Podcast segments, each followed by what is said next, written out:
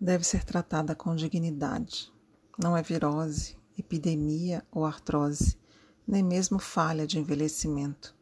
Independe da idade, costuma dar a sensação de um escuro profundo, onde a luz não chega, onde a esperança é cega e a nossa estima é o rodapé do mundo.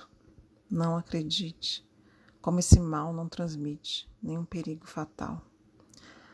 Pode ser prazeroso o colo de um amigo, um abraço forte como abrigo, uma palavra doce, um cafuné, acima de tudo, que se mantenha a fé.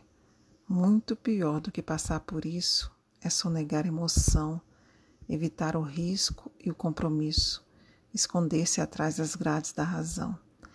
Quem hoje por amor está sofrendo, só por amar já merece estar vivendo.